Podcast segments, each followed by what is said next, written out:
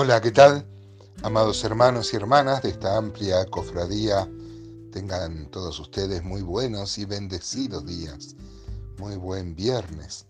Cada vez que hago un audio, antes oro al Señor y pido una bendición especial por cada uno de los oyentes de estos audios, que cada uno pueda sentirse edificado o aunque sea motivado a seguir investigando estas riquezas de las cuales solo someramente eh, tenemos un asomo de este mar de sabiduría que son los salmos de los cuales no solo, solo nos mojamos los pies en la orilla.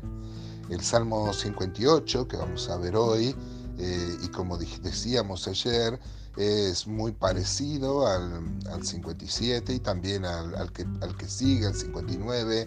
Este, mm, son los salmos que escribe David que está siendo perseguido, que tiene sobre él una sentencia de muerte, cuando lo agarren lo, lo van a matar. Entonces comprendemos, en especial en este salmo, la oración que hace David por sus perseguidores, por sus enemigos.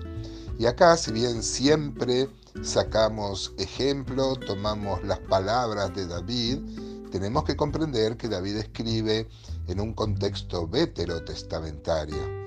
Ustedes saben que Dios es el mismo hoy, ayer y por los siglos. Dios no cambia. Pero Dios no se ha manejado igual eh, en el transcurso de los tiempos, en el devenir de la historia, en la historia de la salvación.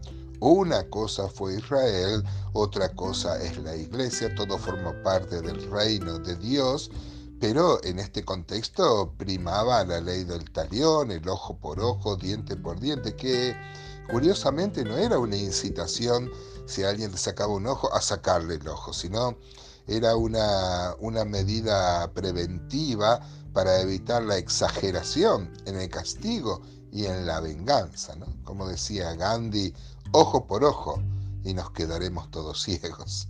Claro, este, por eso en el Nuevo Testamento Jesús trae la ley del amor, en el Nuevo Testamento es Dios eh, eh, mandándonos a perdonar al enemigo y dándonos la capacidad sobrenatural para ello. Vamos a ver algo de eso. Así que Salmo 58 dice, este, em, eh, plegaria pidiendo el castigo de los malos al músico principal sobre no destruyas, una, una referencia seguramente musical, Mictán, justamente estas oraciones cantadas que componía David que tenían que ver con un, con un deseo de venganza, ¿no? o como cierta apelación a Dios buscando justicia.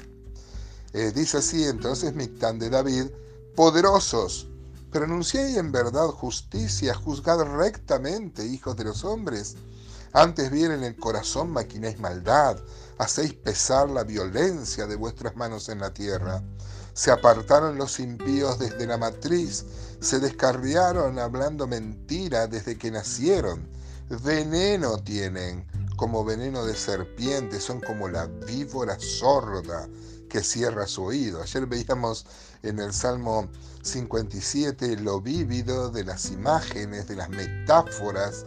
Eh, hablaba de gente que vomitaba fuego, eh, de lenguas como como cuchillos afilados. Acá dice que eh, veneno tienen como veneno de serpiente, como la víbora sorda que cierra su oído, que no oye la voz de los que encantan, por más hábil que sea el encantador. Eh, ¿Vieron? Eh, yo no sé si hay cierta, ciertos trucos en esto, pero en todo Oriente y más en estos tiempos em, había encantadores de serpientes que con un instrumento musical, con una flauta, hacían que la, que la, mm, eh, que que la víbora, que la, mm, la, cobra, por ejemplo, haga como que baile, se, se sienta seducida por la música y no ataque. A mí me conté, esto es un, es un, es un truco de varieté, que las, que las serpientes no tienen en realidad veneno y que nadie se arriesgaría a que alguna víbora este, se encuentre malhumorada un día y descargue su veneno contra el supuesto encantador. Pero miren qué imagen, una víbora sorda. O sea, imagínense en el contexto, este, David decía, claro, los encantadores las encantan y así se evitan del veneno, pero si la víbora es sorda y no puede escuchar la música del encantamiento, bueno, así son estas personas los que seguían a David como, o sea, dispuestos, no había forma de evitarles que derramen su veneno, ¿no? Versículo 5 dice, no, ya lo vimos, el 6, quiebra Dios sus dientes en sus bocas, quiebra Jehová las muelas de los leoncillos. Ya habíamos visto esta figura de David entre medio de leones, ¿no? Pasen ellos como el caracol que se deshace, como el que nace muerto. No vean el sol.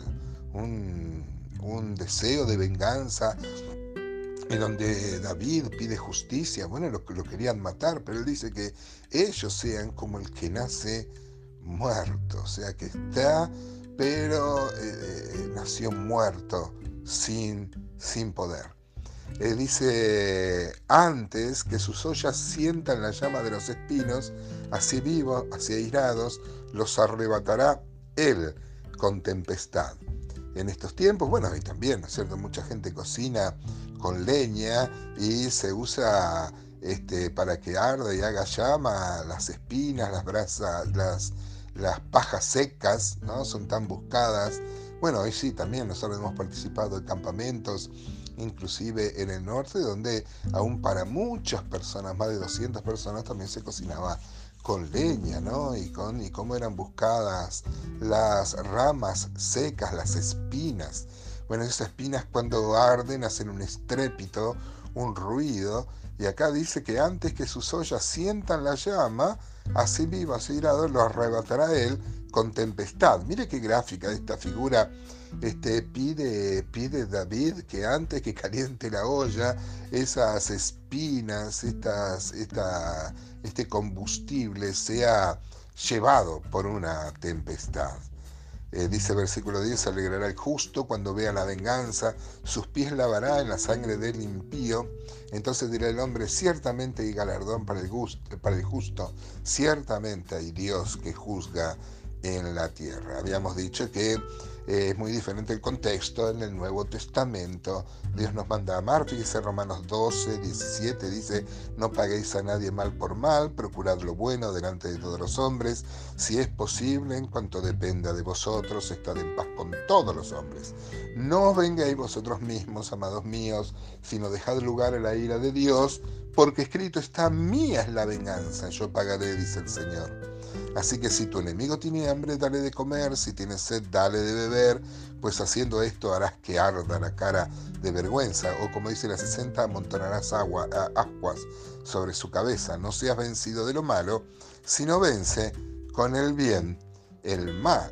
Uno podría decir, pero, pero Gustavo, claro, esto es fácil pedirlo, pero Dios no solo lo pide, nos, nos da la capacidad sobrenatural de perdonar al enemigo al ofensor, dándonos de su espíritu. Por eso es tan importante que muramos. Este, este texto que leímos de Romanos empieza el capítulo 12 diciendo, hermanos míos, ruegos por la misericordia de Dios, que presentéis vuestros cuerpos en sacrificio vivo, santo, agradable a Dios, que es vuestro culto racional, y habla de morir, de presentarnos nosotros como un sacrificio que al final muere. ¿No es cierto? ¿Qué tal? ¿Cómo andás con esto, hermano? Cómo es tu trato con los enemigos, cómo es tu relación, cómo reaccionás ante las ofensas. ¿Reaccionás como David en este tiempo o echás manos de los recursos que nos da el Señor en esta dispensación?